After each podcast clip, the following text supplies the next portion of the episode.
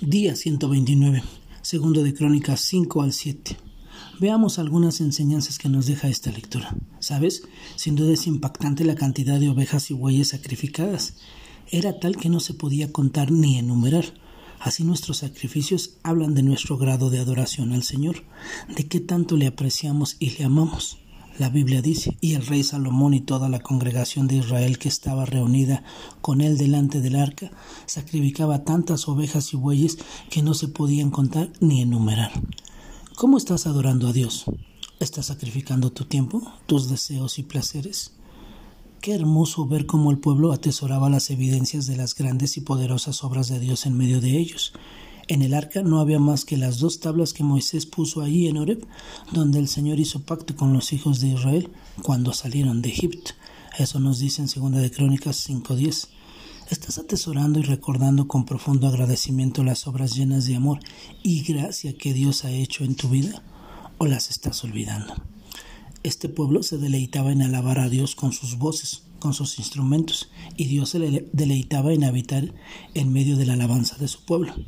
A pesar de todo lo que había pasado, reconocían la bondad, la gracia y la fidelidad de Dios. La palabra dice, se hacían oír a una voz alabando y glorificando al Señor cuando le levantaban sus voces acompañados por trompetas y címbalos e instrumentos de música, cuando alababan al Señor diciendo, ciertamente Él es bueno, porque su misericordia es para siempre. Entonces la casa, del Señor se llenó de una nube, y los sacerdotes no pudieron quedarse a ministrar a causa de la nube, porque la gloria del Señor llenaba la casa de Dios. Qué bello, sin duda. ¿Te estás deleitando en alabar a tu Dios o en quejarte? Salomón no solo buscaba a Dios en privado, sino que también daba testimonio público de la fidelidad de Dios a cada una de sus promesas. La palabra dice, y ahora el Señor ha cumplido la palabra que ha dicho, pues yo me he levantado en lugar de mi padre David y me he sentado en el trono de Israel como el Señor prometió, y edificó la casa al nombre del Señor, Dios de Israel, y se puso sobre él, se hincó de rodillas en presencia de toda la asamblea de Israel y extendió las manos al cielo y dijo, Oh Señor, Dios de Israel, no hay Dios como tú, ni en el cielo ni en la tierra. ¿Estás dejando que tu timidez u orgullo prive a otros de la gran bendición que sería para ellos escuchar el testimonio de Dios en tu vida?